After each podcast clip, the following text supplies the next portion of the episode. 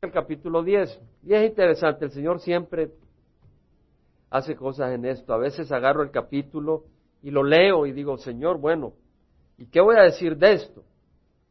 O sea, lo leo y, como que es una historia, y, pero bueno, ¿qué quieres que hable, Señor?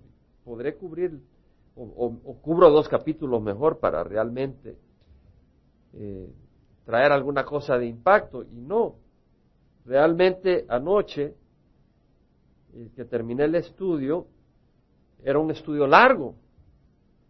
Yo en la mañana el Señor me dice, no, es que yo quiero que haga dos estudios de ahí. O sea, de que ni siquiera pude tomar todo el capítulo. Lo vamos a leer y vamos a cubrir una parte del mensaje que el Señor, siento yo, impresioné en mi corazón, no cubrirlo ligeramente, sino cubrirlo con más, con más dedicación y más atención. Creo que el Señor nos quiere hablar, nos quiere enseñar y, si nosotros recibimos va a ser una gran bendición. A veces oímos, pero no está listo el corazón, pero oye, tú escucha y cuando el Señor quiebre y esa semilla empieza a producir fruto va a ser bendición, porque el Señor usa las circunstancias para que abracemos la semilla. A veces solo el oír no nos hace abrazar la semilla. El Señor tiene que quebrarnos y entonces esa semilla es abrazada y produce fruto. Primera, segunda de Samuel capítulo 10, vamos a leer la historia. Dice que David estaba reinando en Israel, en Jerusalén. Dios le había dado victoria sobre sus enemigos y él había mostrado amabilidad a Mefiboset, al hijo de Jonatán. Había mostrado esa compasión, esa bondad. Y vemos que sigue con su espíritu bondadoso David. Y en el capítulo 10 dice, sucedió después de esto que murió el rey de los hijos de Amón, los amonitas, los que estaban al este del Jordán, al este de la tribu de Gad. Y su hijo Anún, Anún reinó en su lugar. Y David dijo, seré, bondadoso con Anún, hijo de Naas, tal como su padre fue bondadoso conmigo. Es decir, aparentemente Naas eh, al final fue un rey que mostró bondad y amabilidad hacia David y David quiso reciprocar ser recíproco en esta amabilidad y cuando murió Naas quiso tener misericordia y amabilidad hacia su hijo. Envió pues David a algunos de sus siervos para consolarlo, para consolar a Hanún por la muerte de su padre. Pero cuando los siervos de David llegaron a la tierra de los amonitas, los príncipes de los amonitas dijeron a Hanún, su señor, ¿crees tú que David está honrando a tu padre porque te ha enviado consoladores? ¿No te ha enviado David sus siervos para reconocer la ciudad, para espiarla y conquistarla? Vemos estos príncipes de Amón le dan un mal consejo, traen duda a la mente de Hanún y eso pues no fue muy sabio. Hanún escuchó el consejo y dice que entonces Hanún tomó a los siervos de David, les rasuró la mitad de la barba es decir, la barba era un símbolo de prestigio, de honra en un hombre, y pues le rasuraron la mitad de la barba como símbolo de vergüenza, de desprecio, y les cortó la ropa, los vestidos por la mitad hasta las caderas, o sea que de las caderas para abajo iban pelones, y los despidió. Se estaban metiendo con David, se estaban metiendo en camisa de once varas cuando le avisaron a David, envió a encontrarlos, porque los hombres estaban sumamente avergonzados, imagínate. Y el rey les dijo, quedaos en Jericó hasta que os crezca la barba y después volved. A veces en las iglesias, cuando uno llega todo golpeado por el mundo, más lo terminan de aplastar. Pero David no, dijo, hey, quédate en Jericó, cálmate, que, te vuelva a crecer la barba y ya vienes con honra y te recibimos con honra y con con aprecio. Al ver los hijos de Amón que se habían hecho odiosos a David, los hijos de Amón mandaron a tomar a sueldo, y aquí cuando se refiere a los hijos de Amón se está refiriendo al pueblo de Amón, como decir los hijos de México, los hijos de Honduras, de Cuba, a eso se refiere. Mandaron a tomar a sueldo a los arameos de Beterrehov y a los arameos de Soba, está hablando de 200 kilómetros al norte de Amón. Veinte mil soldados de a pie y del rey de Maca mil hombres, y de Istob doce mil hombres. Cuando David se enteró, envió a Joab, el comandante del ejército, el hijo de Sarbia, sobrino de David, y a todo el ejército de los valientes. No envió a todo el ejército de Israel, sino al ejército del hombre más valientes. Él envió a sus hombres valientes con algún grupo bastante grande, pues eran miles contra los que iba a pelear. Entonces mandó a un grupo valiente. Y los hijos de Amón salieron y se pusieron en orden de batalla a la entrada de la ciudad. Es decir, salieron a la ciudad, a la puerta, a la entrada, y ahí se puso el ejército de los de Amón, los amonistas. Y los arameos que venían del norte, contratados así por salario, de Soba y de Rehob y los hombres de Istob y de Maca estaban aparte en el campo. Es decir, aquí estaba la ciudad y los amonitas se pusieron al frente, a la entrada, por si cualquier cosa se escondían para adentro, como ratones, y en el campo estaban los arameos del norte. Entonces Israel estaba en medio. Viendo Joab que se le presentaba batalla por el frente y por la retaguardia, escogió de entre todos los mejores hombres de Israel y los puso en orden de batalla contra los arameos. Los arameos eran obviamente más fuertes, más prestigiosos en la batalla y dijo Joab, yo y los más valientes nos vamos a poner contra los que están en la retaguardia contra nosotros. Al resto del pueblo lo colocó al mando de su hermano Abisai y lo puso en orden de batalla contra los hijos de Amón. Y dijo, si los arameos son demasiado fuertes para mí, entonces tú me ayudarás. Y si los hijos de Amón son demasiado fuertes para ti, entonces vendré en tu ayuda. Es decir, hey, los arameos están acá, nos tienen como sándwich. Tenemos a los amonitas enfrente. Abisai, tú pelea contra los amonitas. Yo, Joab y los valientes peleamos contra los arameos. Ahora, si se te pone color de hormiga de este lado, te ayudamos. Y si me pone color de hormiga a mí de este lado, ustedes me ayudan. Nos ayudamos, pues. Esfuérzate y mostrémonos valientes por amor a nuestro pueblo y por amor a la ciudad de nuestro Dios y que Jehová haga lo que le parezca bien. Es decir, vemos la intención, vemos el propósito, es, hey, este es el pueblo de Dios. Peleemos por el pueblo de Dios, peleemos por las ciudades de Dios. Nosotros vamos a hacer lo que tenemos que hacer y que Dios decida. Entonces se acercó Joab con el pueblo que estaba con él para pelear contra los arameos y estos huyeron delante de él. O sea, los arameos huyeron delante de él, Joab. Cuando los hijos de Amón vieron que los arameos huían, ellos también huyeron delante de Abisai y entraron en la ciudad, como ratones se escondieron. Entonces Joab se volvió de pelear contra los hijos de Amón y vino a Jerusalén. Al ver los arameos que habían sido derrotados por Israel, volvieron a concentrarse. No, dicen, tenemos que pelear contra estos israelitas. Y Adá de Ser mandó sacar a los arameos que estaban al otro lado del río, es decir, al otro lado de Éufrates. Mandó a reunir a todos los arameos y fueron a Elam y Sobá, jefe del ejército de Adad de Ser, iba a frente, enfrente de ellos. Es decir, ellos fueron, todos se reunieron a Elam y Sobac era el jefe de los arameos. Cuando se dio aviso a David, este reunió a todo Israel. Ahora no reunió solo a los valientes, sino que reunió a todo Israel, pues dijo, este es un ejército grande. Cruzó al Jordán y llegó a Elam. Los arameos se pusieron en orden de batalla para enfrentarse a David. Esta vez no solo es Joab, sino David. Bueno, y pelearon contra él, pero los arameos huyeron delante de Israel y David mató a setecientos hombres de los carros de los arameos y a cuarenta mil hombres de a caballo. O sea, vinieron a pelear y David se voló a cuarenta mil soldados. E hirió a Sobac, al jefe de su ejército, el cual murió ahí. Mató al capitán del ejército de los arameos. Cuando todos los reyes siervos de Adad Ser vieron que habían sido derrotados por Israel, hicieron la paz con Israel y le sirvieron. Y los arameos tuvieron temor de ayudar más a los hijos de Amón. Esta es la historia. Y pues la historia tiene mucha enseñanza, podemos usar muchas cosas para ilustración. Y yo quisiera que concentráramos nuestra mente en, en algunas observaciones y lecciones que podemos tomar para nosotros. Una, ¿qué fue lo que mandó a hacer cuando supo que el rey de Amón, su amigo, había muerto, el que le había mostrado amabilidad? ¿Qué, qué fue a hacer? Mostrarle amabilidad a su hijo. Quiso mostrarle compasión, amabilidad y fue a donde mandó siervos, consejeros de consuelo. Mensajeros de consuelo le envió a Hanún. ¿Y qué recibió a cambio? Vergüenza, desprecio. David recibió mal por bien. Le pagaron mal por bien.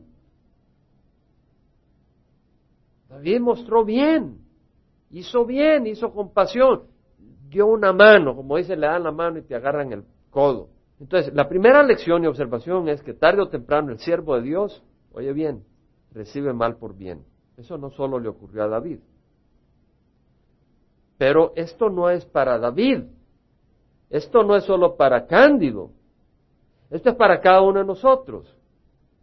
Que oigamos lo que dice el Señor, que tarde o temprano el siervo de Dios le pagan mal por bien.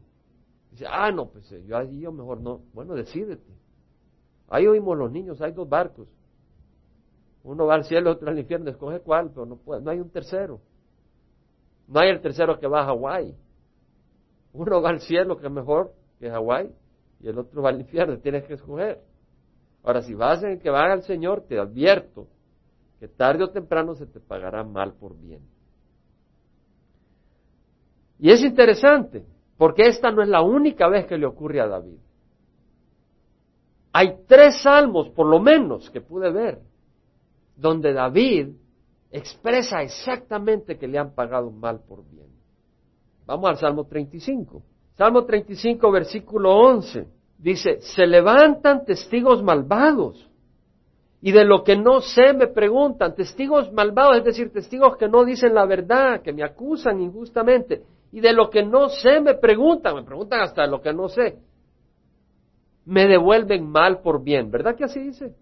Me devuelven mal por bien. Aquí no está hablando de Hanún, porque no es este, esta es otra circunstancia, para aflicción de mi alma. Pero yo cuando ellos estaban enfermos vestía de silicio, me ponía saco, de ese saco de, de cuando te lamentas, de duelo. Dice, cuando estaban enfermos vestía de silicio, humillé mi alma con ayuno por ellos y mi oración se repetía en mi pecho. Es decir, dice David, habían ciertas personas por las que cuando estaban enfermos yo no me permitía regocijarme de, la, de las cosas diarias, sino que yo me puse de luto, yo me puse triste, como por mi amigo, como por mi hermano andaba de aquí para allá, como el que está de duelo por la madre enlutado me encorvaba, pero ellos se alegraron en mi tropiezo y se reunieron. Los agresores a quien no conocía se juntaron contra mí, es decir, ellos junto con otros se unieron contra mí. Me despedazaban sin cesar, como bufones, burladores, impíos en una fiesta rechinaban sus dientes contra mí.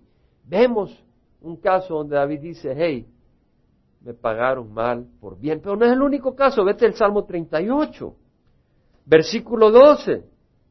Los que buscan mi vida me tienden lazos, los que procuran mi mal hablan de mi destrucción y traman traición todo el día. Mas yo como el sordo no oigo, soy como el mudo que no abre la boca, dice David me están pasando estas cosas y yo ni pío digo. Sí, soy como el hombre que no oye y en, que no oye y en cuya boca no hay réplica, porque en ti espero, oh Jehová. Tú responderás, Señor Dios mío, dice David, Señor, mira cómo me están tratando, pero tú me responderás, tú me protegerás, pues dije que no se alegren de mí los que cuando mi pie resbala se engrandecen sobre mí, porque yo estoy a punto de caer y mi dolor está continuamente delante de mí. David dice, estoy a punto de caer. David estaba en una crisis. Y en esa crisis, aquellos a quienes él les había hecho bien, le pagan con mal. Confieso pues mi iniquidad, dice David. Afligido estoy a causa de mi pecado. Importante, hermano, importante, David reconoce que él es un pecador. Pero David no estaba sufriendo esto por es decir, hay gente a quien David le hace bien y le pagan mal, independiente de su pecado. Y en esa crisis David reconoce, Señor, yo soy pecador. Es decir, no, David no era un hombre que andaba robando.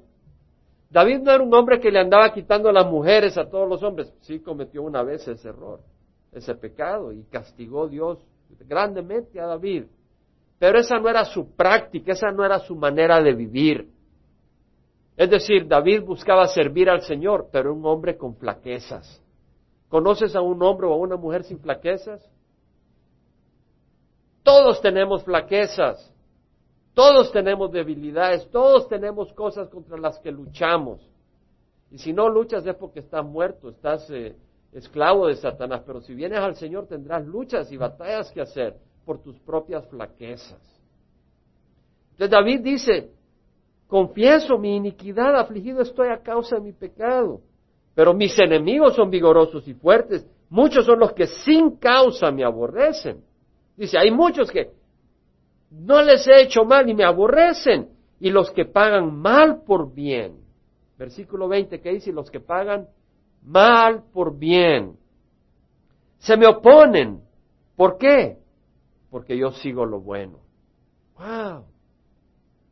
No me abandones, oh Jehová, Dios mío, no estés lejos de mí, apresúrate a socorrarme, oh Señor, salvación mía. Vemos que David acá dice, me pagan mal por bien.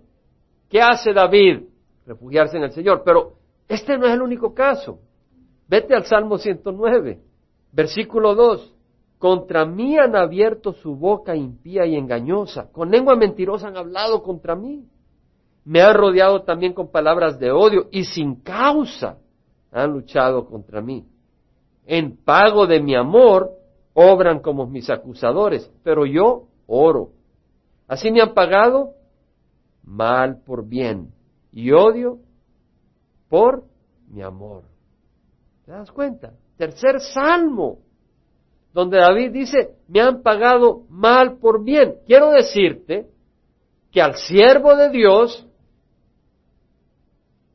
tarde o temprano, a la sierva de Dios, estoy hablando en términos generales, a la sierva de Dios le van a pagar mal por bien. Ahora, hermano, usted está predicando porque tal vez alguien le pagó mal por bien. ¿Sabes qué? Ese no era mi plan.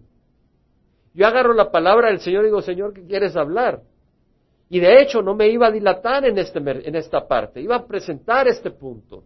Y luego me fui a preparar otro, otra cosa adicional dentro del mensaje. Y hoy en la mañana fue que continué con este mensaje, porque el Señor me lo impresionó en el corazón. Y es porque el Señor quiere enseñarnos algo. Quiero decirte algo, que no solo fue David, Jeremías le pagaron mal por bien. Si te vas a Jeremías capítulo 18, Isaías, Jeremías, profeta de Israel, el pueblo de Israel había abandonado a su Dios, se había tirado a la idolatría, injusticia, robos, la justicia estaba corrupta, el pueblo de Dios estaba abandonando a su Dios. O sí, eran religiosos y decían Jehová, Jehová, pero en su corazón desechaban la ley de Dios y hasta habían puesto ídolos en el templo de Israel. Entonces, el Señor le dice a, Jeremías, hey, en el capítulo 18, versículo 11 dice, habla a los hombres de Judá y a los habitantes de Jerusalén diciendo, así dice Jehová, he aquí estoy preparando una calamidad contra vosotros y tramando un plan contra vosotros. Volveos pues cada uno de su camino y enmendad vuestros caminos y vuestras obras. Mas ellos dirán es en vano porque vamos a seguir nuestros propios planes. Y cada uno de nosotros obrará conforme a la terquedad de su malvado corazón. Yo hago lo que me da la gana. Con dinero o sin dinero soy el rey a donde quiero. Es lo que dijeron ellos. Y dice el Señor, así dice Jehová, versículo 15, mi pueblo me ha olvidado, queman incienso a dioses vanos y se han desviado de sus caminos, de las sendas antiguas, para andar por senderos, no por calzadas. En vez de andar por el camino que yo les he establecido, andan por sus senderos malvados. Versículo 17, como viento solano los esparciré delante del enemigo, les mostraré la espalda y no el rostro el día de su calamidad. Hoy, hermano, aquí tú puedes ver el rostro del Señor. Está hablando espiritualmente. Pero el pueblo de Israel, habiendo estado en la posición de ver el rostro del Señor, le dio la espalda al Señor. O eran religiosos, iban al templo, pero estaban haciendo contrario al Señor. Y el Señor dice, ¿sabes qué? Vendrá calamidad, te esparciré por todo el mundo, y cuando me busques el rostro, te daré la espalda, no el rostro. Ese es el fruto de tu maldad, dice. Vino Jeremías y cuando oyó este mensaje se lo dijo al pueblo de Israel y le dijo, arrepiéntanse y le dijo al Señor, Señor, no los destruyas. Pero cuando oyeron este mensaje, los israelitas, ¿sabes qué hicieron? Versículo 18 dijeron, venid y hagamos planes contra Jeremías. Venid e irámoslo con la lengua y no hagamos caso a ninguna de sus palabras. Pobre Jeremías, en el versículo 20 dice, ¿acaso se paga mal por bien? Ahí vemos. ¿Acaso se paga mal por bien? Pues han cavado fosa para mí. Recuerda cómo me puse delante de ti para hablar bien a favor de ellos, para apartar de ellos tu furor. Jeremías dice, ¿cómo es posible que me paguen mal por bien? Yo estuve intercediendo por ellos y ahora han hecho un hoyo donde me quieren meter y de hecho así lo hicieron, lo metieron en un hoyo, fangoso y maltratado y pobre Jeremías. miserable estaba en esa condición y dice, me pagaron mal por bien. Así le pasó a Jeremías, así le pasó a los profetas. A Isaías lo serrucharon en dos. A los profetas. A Juan Bautista, que hicieron? Le cortaron la nuca. Y a Jesús. ¿Qué mal hizo? ¿Y cómo le pagaron? ¿Qué mal hizo? Le pagaron mal por bien.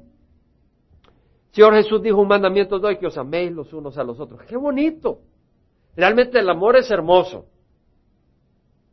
El, sentirse amado. El sentirse apreciado, pero más que apreciado, amado. El amor cubre sobre multitud de pecados. deja pasar una ofensa. Es paciente.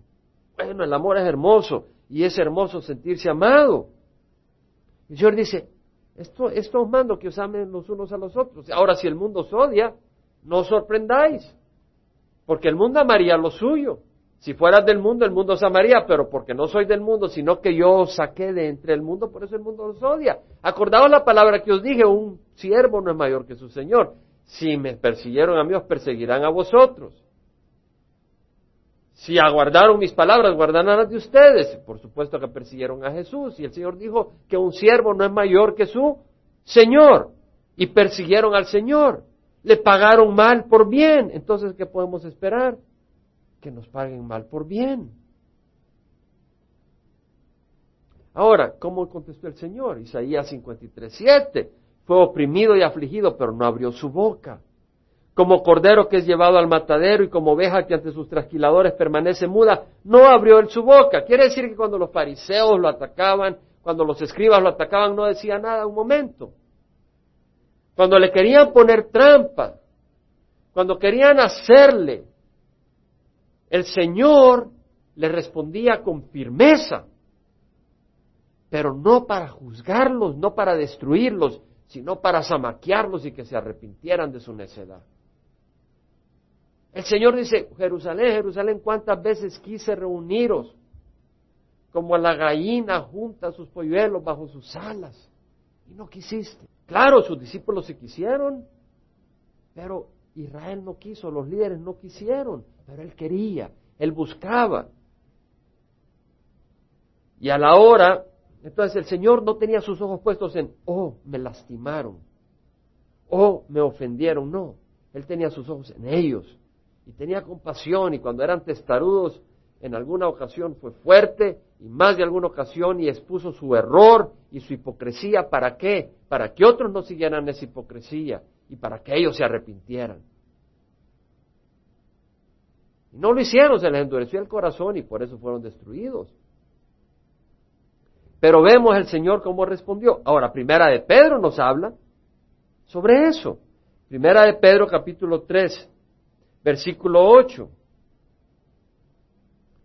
Primera epístola de Pedro, capítulo 3, versículo 8 dice, sed todos de un mismo sentir, compasivos, fraternales, misericordiosos y de espíritu humilde, no devolviendo mal por mal. Ahora, si tú haces bien y te pagan mal, ¿es eso que te hagan bien o que te hagan mal? Si tú haces el bien a alguien y te pagan mal, ¿Cómo te están tratando? ¿Bien o mal? Si ustedes le hacen el bien, un favor a alguien y le pagan con mal, ¿es eso que le hagan bien a usted o mal? Mal. Es hacer mal, pero dice, no devuelvan mal por mal. Es decir, si tú haces el bien y te pagaron mal, no por eso les devuelvas peor. O insulto por insulto, sino más bien bendiciendo, porque fuiste llamado con el propósito de heredar bendición. Es decir, tú vas a heredar bendición, bendice. El que quiera amar la vida y ver días buenos, refrene su lengua del mal. Oh, pero es que es verdad, hermanos. Un momento. Porque sea verdad, porque tú sepas que tal fulana es así o tal fulano es así, eso no te da libertad de ir por todo el mundo hablando mal de esa persona para destruir a esa persona. Ten cuidado. Dice la palabra del Señor, refrene su lengua del mal y sus labios no hablen engaño. Apártese del mal y haga el bien. Busque la paz y sígala. Porque los ojos de Jehová están sobre los justos y sus oídos atentos a sus oraciones. Pero si Dios no te escucha la oración, cuidado.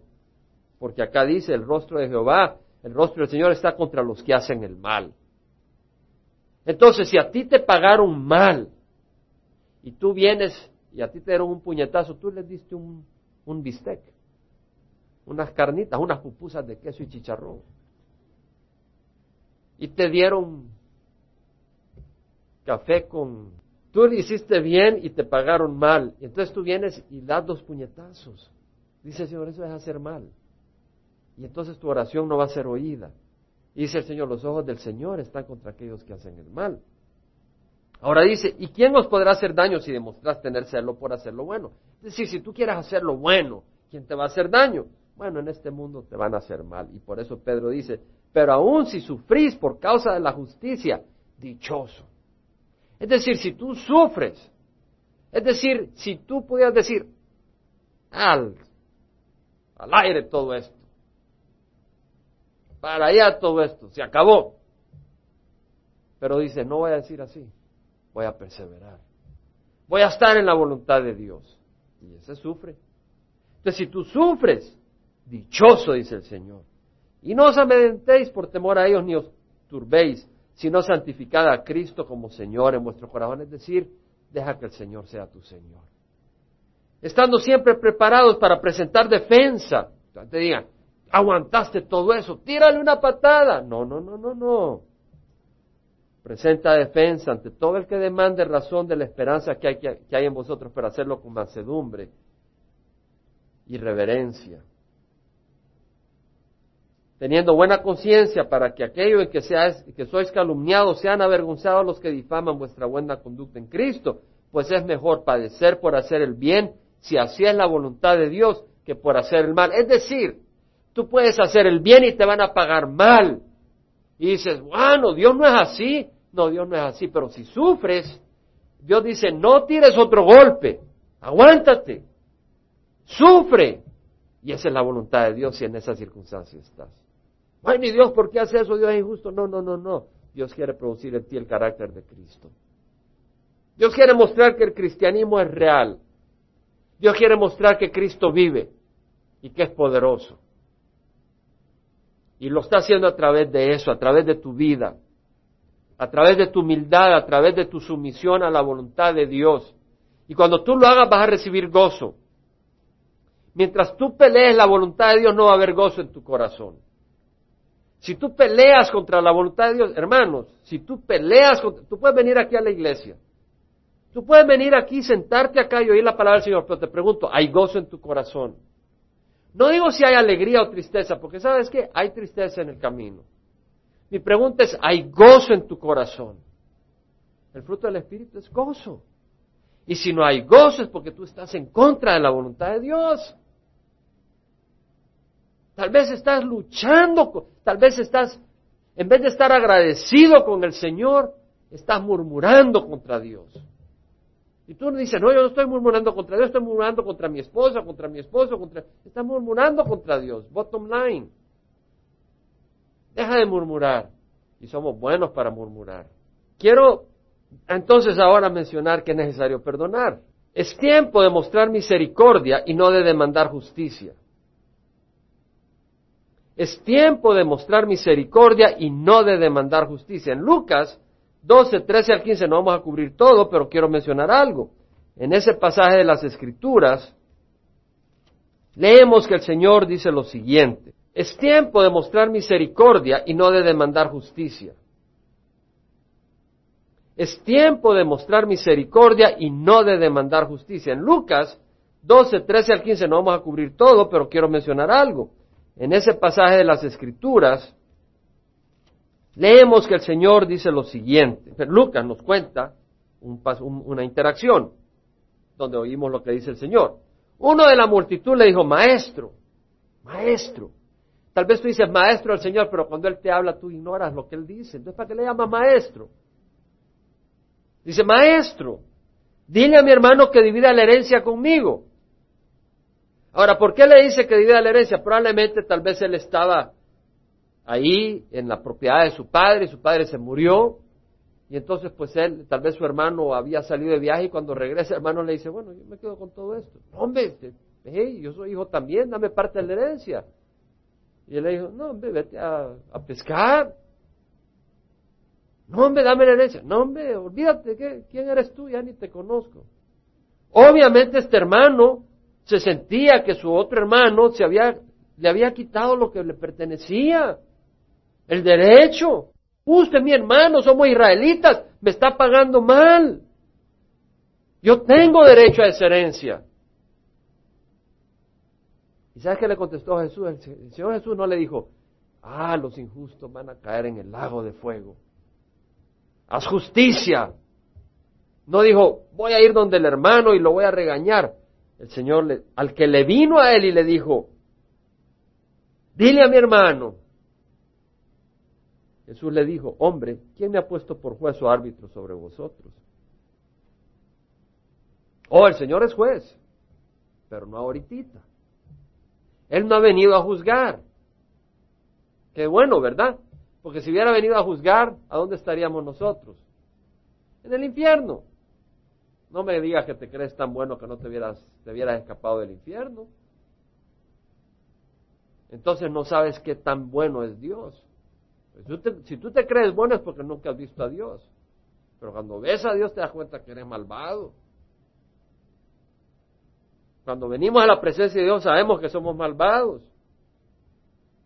Ahora vemos de que el Señor dice en Juan 3:16, de tal manera amó Dios al mundo que dio a su Hijo unigénito para que el que crea en Él no se pierda, mas tenga vida eterna. Porque Dios no envió a su Hijo a juzgar al mundo, sino para que el mundo sea salvo por medio de Él. Entonces Dios mandó a Jesucristo no para hacer justicia, sino para mostrar misericordia. Entonces el, camino va en ambas direcciones. Si Dios mandó a Jesucristo para mostrar misericordia que dijo Jesucristo, así como el Padre me ha enviado, así os envío yo. Recibiré el Espíritu Santo. No lo puedes hacer por ti mismo, necesitas el Espíritu Santo.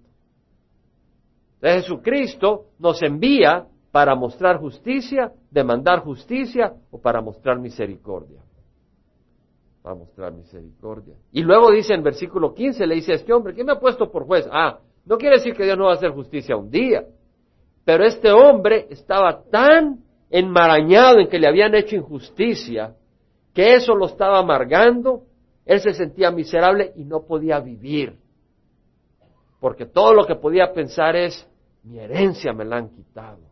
Eso era lo único que tenía en su mente. Y él le dijo al Señor, estad atentos y guardados de toda forma de avaricia. Porque aun cuando alguien tenga abundancia, su vida no consiste en sus bienes. Hermanos, está diciendo el Señor, estad atentos. ¿Sabes lo que dice el profesor McQuilkin, Robertson McQuilkin? Eh, un siervo del Señor, digo profesor porque fue, maestro mío, pero es eh, un gran siervo de Dios dice de que la libertad requiere vigilancia eterna. Es decir, tú eres libre por Cristo, pero tienes que estar vigilante para que tu corazón no sea enmarañado por el pecado. Y el Señor dice, estad atentos y guardaos, guardad el corazón. En 12.35, Lucas 12.35 dice, estad siempre preparados y mantener las lámparas encendidas. Estad siempre preparados. Estad preparados y mantener. ¿Qué quiere decir mantener las lámparas encendidas? La lámpara para que esté encendida necesitaba aceite, no era con electricidad en esos días. El aceite era un símbolo del Espíritu Santo, es un símbolo del Espíritu Santo. Lo que quiere decir es tu vida esté llena del Espíritu Santo. ¿Cómo puedes tener tu vida llena del Espíritu Santo si cuando el Señor te habla tú ignoras la voz del Señor? En Efesios 4, Versículo 29 dice la palabra, no salga de vuestra boca ninguna palabra mala, sino solo la que sea buena para edificación según una necesidad del momento para que imparta gracia a los que escuchan. Y no entristezcáis al Espíritu Santo de Dios, por el cual fuiste sellados para el día de la redención. Entonces, no podemos estar entristeciendo al Espíritu Santo. Si queremos mantener las lámparas encendidas, debemos de ser obedientes al Espíritu Santo. Debemos de hacer lo que nos pide el Señor a través de su palabra. Debemos de obedecer, debemos de someternos a la palabra del Señor. Luego dice, sea quitada de vosotros toda amargura, enojo, ira, gritos, maledicencias, así como toda malicia, sed más bien amables unos con otros, misericordiosos, perdonándoos unos a otros, así como también Dios os perdonó en Cristo. Entonces, si tú no perdonas, estás diciéndole no a la palabra de Dios. Y si tú le dices no a la palabra de Dios, le estás diciendo no al Espíritu Santo. Y si tú le dices no al Espíritu Santo, no te extrañes porque no hay gozo en tu corazón. Si tú quieres gozo en tu corazón, tienes que perdonar. Y si tú no perdonas, no va a haber gozo en tu corazón. Vas a ser amargado. Conoce las uvas y conoce las pasas. Vas a ser pura pasita. Pura pasita. Y de las negras, no ni de las amarillas, como las negras, así todas arrugaditas, chiquitas.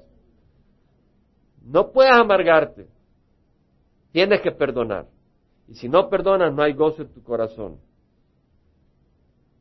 Debemos perdonar. Vamos a Mateo 18. Tenemos el Señor hablando de la importancia del perdón. Se le acercó Pedro, versículo 21, y le dijo, Señor, ¿cuántas veces pecará mi hermano contra mí para que yo haya de perdonarlo?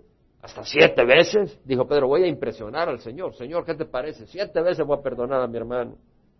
Jesús le dijo, no te digo hasta siete veces, sino hasta setenta veces siete. Wow, Pedro sacó su calculadora ahí, dijo noventa veces. No, güey, José.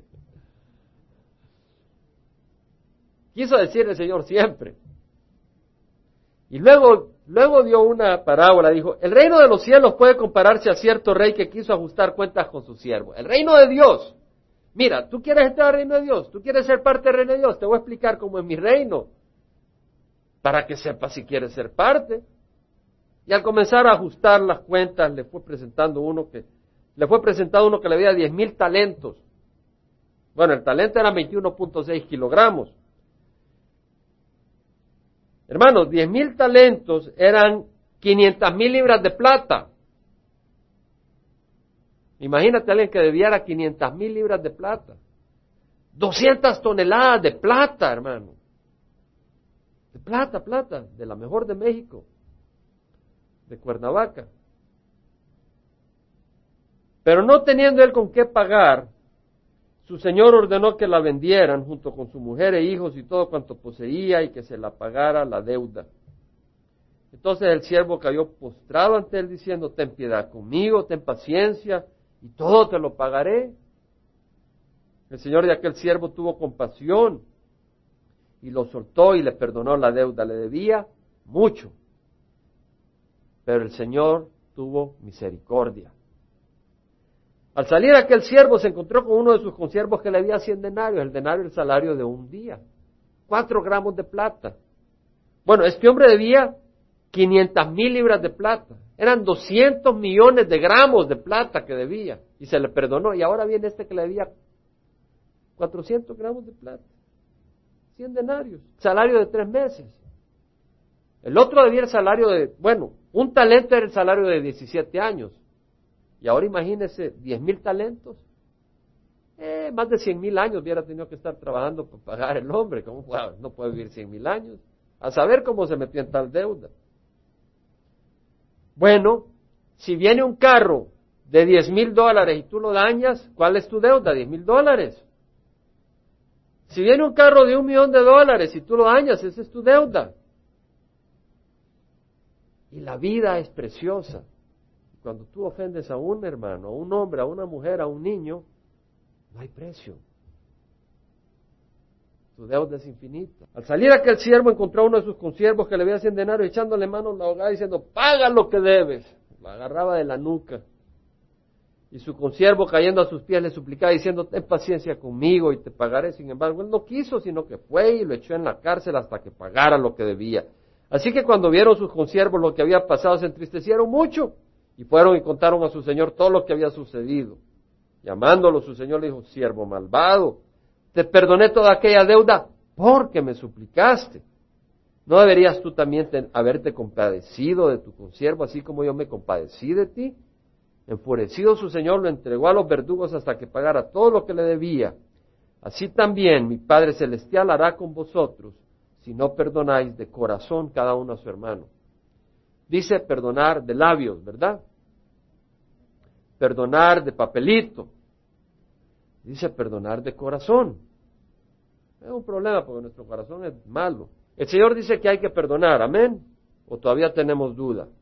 Dice que hay que perdonar. El Señor dice que el perdonar es bueno, ¿verdad? Porque es, todo lo que el Señor pide es bueno. Y el no perdonar es malo, ¿verdad? Ya vemos cuál es el castigo. Bueno, Santiago 4:17 dice, aquel pues que sabe hacer lo bueno y no lo hace, le es pecado. Tener misericordia, perdón es bueno, y si no lo hace es pecado. ¿Y qué es bueno? Miqueas 6:8, él te ha declarado, hombre, lo que es bueno. ¿Y qué es lo que demanda Jehová de ti? Si no, practicar la justicia. Hey, tú haz bien.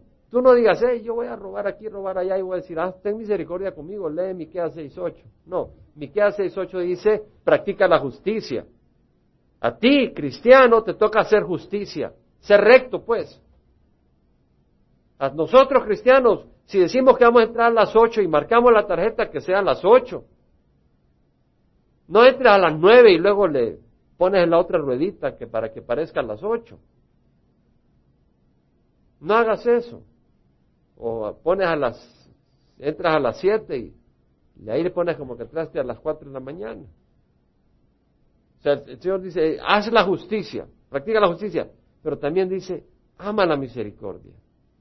Es decir, cuando te hacen mal, ten misericordia. Bueno, eso es muy fácil. No, eso es bien difícil. Eso es bien difícil. No nos gusta que nos hablen mal, no nos gusta que nos traten mal, nos ofendemos fácilmente, ¿cierto? Examínate, realmente nos ofendemos fácil. Somos así, porque solo pensamos en nosotros, no ofendemos. Hoy estaba comprando los ventiladores, estaba, estaba ya para pagar y él me dice, ¿no viene a regresar? Me dice, de por allá. Y yo lo volteo a ver, no lo vengo a pagar, le digo. Bueno, entonces ya llego a pagarlo. Y, este hombre, ¿qué pasa? Digo, bueno, no traje la tarjeta de socio, ¿verdad? Así que le voy a dar el teléfono. Ya entro.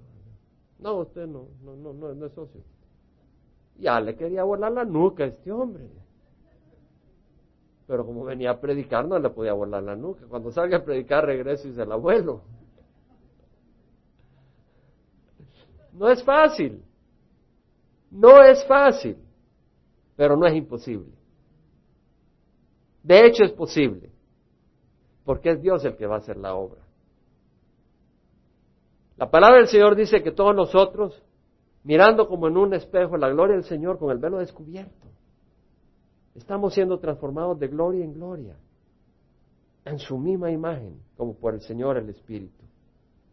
En la medida que nosotros estudiamos la palabra, en la medida que oramos, y hay que orar, hay que pedirle al Señor. Una vez más vuelvo a uno de mis versos más favoritos, versículos de la Biblia, que van a ser uno de los versículos que cuando llegue al cielo, la Biblia toda es bellísima y la he leído muchas veces, pero hay algunos versículos que se han pegado en mi corazón. Uno de ellos va a ser Hebreos 4, 14 al 16.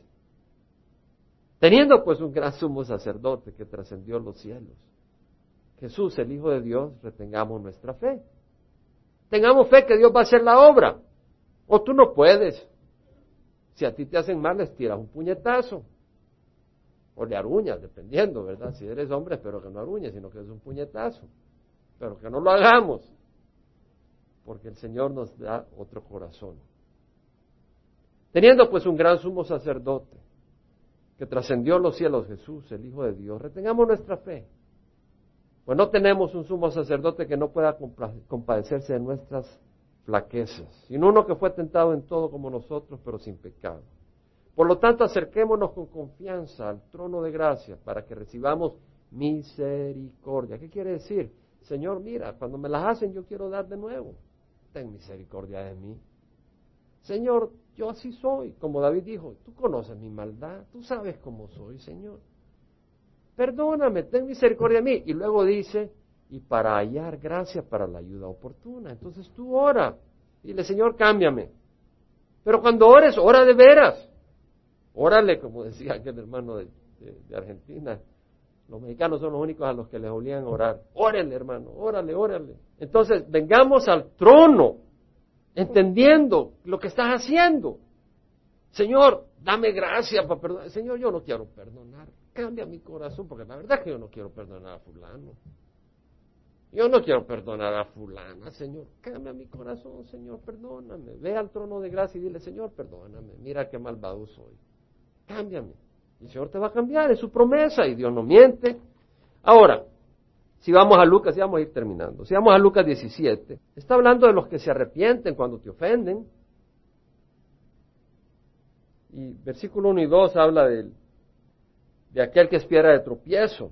Dice, sería mejor que le colgaran una piedra de molino al cuello y lo tiraran al mar, a que haga tropezar a uno de estos pequeños. Y luego dice el Señor, ten cuidado si tu hermano peca, repréndelo. Es decir, está diciendo, o sea, si ves que tu hermano está haciendo piedra tropiezo, creo que aquí no se está refiriendo el Señor directamente a que peque contra uno. Después de que está hablando Lucas, de que está hablando de que uno sea piedra tropiezo, tal vez, probablemente, siento yo que ese es el camino, el Señor está diciendo, hey, si tú ves a tu hermano pecando, repréndelo, dile, hey, no le hables así a la viejita, tenle respeto. Oh, de. Te dice, perdónalo. No digas, ya ves, este es el que le habla así a la gente. Perdónalo, quítale la culpa, no lo marques. Si ves a alguien que criticó a otra persona y lo hace no una vez, sino todo el rato, ve y dile, ¿sabes qué? Tú pasas calumniando a la gente. Y si esa persona se arrepiente, pues es fabuloso. Ya no lo marques así, entiende que ya se arrepintió, perdónalo. Ahora dice, y si peca contra ti siete veces, y vuelve a ti siete veces diciendo, me arrepiento, perdónalo. Es decir, si, si, no sé, tal vez te pidió dinero y no te lo pagó y dice, ¿qué pasó? Sí, perdona, que me quería comer un ice cream. Ah, si tienes el dinero para el ice cream, mejor págame. No, pues que me quería ir a la playa. Bueno, si tenías dinero para ir a la playa, mejor págame. Y dice, bueno, tienes razón, ya, te paga. Y después te la vuelve a hacer. Y siete veces, dice el Señor, siete veces perdónalo. Pero ¿qué tal si no se arrepiente? ¿Qué tal si ese hermano o esa persona te hace la vida difícil? y no se arrepiente. Es decir, te quitaste los lentes, ya te hacían los ojos, ¡ay! Y te lo vuelve a hacer. Y te dice, me estás puyando los ojos. Y te lo vuelve a hacer. ¿Qué haces cuando no se arrepiente? Vamos a Romanos 12, versículo 17. Nunca paguéis a nadie mal por mal. Es decir, si te dijo, quítate los anteojos, te quiero ver los ojos, y te puyó los ojos, eso ya te hicieron mal. Pero no le pagues mal con mal, no le digas tú, bueno, déjame ver los tuyos que se miran de color verde y le puyes con un palo. No, dice, no paguen mal por mal. Respetad lo bueno delante de todos los hombres. Si es posible, en cuanto de vosotros depende, estar en paz con todos los hombres. No siempre vas a poder estar en paz con todo el mundo. Habrá gente que va a estar en contra de ti. Amados, nunca os venguéis. Nunca os venguéis vosotros mismos, sino dad lugar a la ira de Dios, porque escrito está, mía es la venganza, yo pagaré. Mía es la venganza, yo pagaré, dice el Señor. El Señor dice, hey, no te vengues. Yo pagaré. Es decir, el Señor dice, si te hacen mal, tú no pagues mal. Déjaselo al Señor. Ahora dice, pero si tu enemigo tiene hambre, dale de comer. No dice, hey, yo te hice bien y me pagaste mal, tú eres mi enemigo. No dice, dale de comer. Y si tienes sed, dale de beber. Porque haciendo esto, carbones encendidos amontonará sobre su cabeza. No se ha vencido por el mal, sino vence con el bien el mal. Me llamaba la atención, doctor McQuilkin decía, se refería en su experiencia personal de, de sus enemigos en el ministerio. Es decir, gente que realmente dentro del ministerio le trató de hacer mucho daño. Y él dice, se refiere a ellos no como sus enemigos, sino como sus amigos, que estaban actuando como enemigos. Me llamó la atención esa expresión. Él cambió su manera de pensar. En vez de decir, son mis enemigos, dijo, estos son mis amigos, pero están actuando como mis enemigos, pues son mis amigos. Entonces él ya no tenía esa, esa amargura contra ellos, sino que oraba por ellos. Y en vez de verlos como enemigos, los miraba como aquel que ve a un perrito que ladra y está todo herido y en vez de decirle, perro pulgoso, trata de ayudarle. Entonces ve a ese perro pulgoso, dolido, que ladra y le lleva pan. O ve a ese perro pulgoso, dolido, que está gritando y ladrando y le das agua. Dice, síguelo haciendo. Y después de un tiempo, va a ser tu amigo. Les dice, no seas vencido por el mal, sino vence con el bien el mal. Yo, yo quiero que cierren los ojos. No es fácil perdonar cuando nos ofenden a cada rato. A mí me cuesta mucho. Pero sabes que Dios nos ha dado el Espíritu Santo. Y tal vez no hay gozo en tu corazón y tú dices, ¿sabe qué? No hay gozo en mi corazón, la verdad. No te voy a invitar a pasar al frente. Si quieres pasar al frente está bien y pedir al Señor perdón y que te bendiga, lo puedes hacer. Pero ¿sabes qué? El negocio es entre tú y el Señor. Y tal vez ahorita en tu mente se te viene el nombre de una persona que tú no perdonas. Una persona que te está haciendo la vida difícil y tú no perdonas. Y tú quisieras estrangular a esa persona. El Señor dice, dale de comer, dale de beber. Y si esa persona es tu esposo o tu esposa, cuando llega del trabajo y decirle, perro pulgoso, ¿cómo me tratas? Sírvele unos taquitos, deja que el Señor te bendiga. Yo creo que el Señor quiere darte gozo. Y tal vez no has perdonado en tu corazón y por eso no hay gozo en tu corazón. Pídele al Señor que te ayude a perdonar ahí donde estás. Tal vez no puedes perdonar con tus sentimientos, pero puedes perdonar en la mente y decir, Señor, perdono. Señor, suelta a esta persona, dejo de tenerla en contra. Suéltala. Y el Señor te va a dar la gracia para perdonar. Y así, en vez de estar al mismo nivel, estás a un nivel más alto. Estás siendo transformado de una gloria de cristiano carnal a la gloria de Jesucristo qué gloria más grande. Y otros verán tu carácter y tu persona y dirán, wow, Cristo vive, Cristo es real. Ahí donde estás, ahí donde estás, vamos a, meditar y orar. Tú ahí donde estás, pídele al Señor perdón y ayuda. Tanto te rogamos que nos des la gracia para perdonar cuando nos ofenden, nos hacen daño, danos el poder para hacer el bien, Señor, y no el mal. Rogamos que derrames tu Santo Espíritu, bendigas la congregación con tu amor, tu gracia, tu poder, tu paz, proveas para las necesidades, Señor, de acuerdo a cada uno, y Señor, nos llenes de gozo y de paz. Que la gracia de nuestro Señor Jesucristo, el amor del Padre y la comunión del Espíritu Santo vaya con cada uno de nosotros, te lo rogamos. Amen.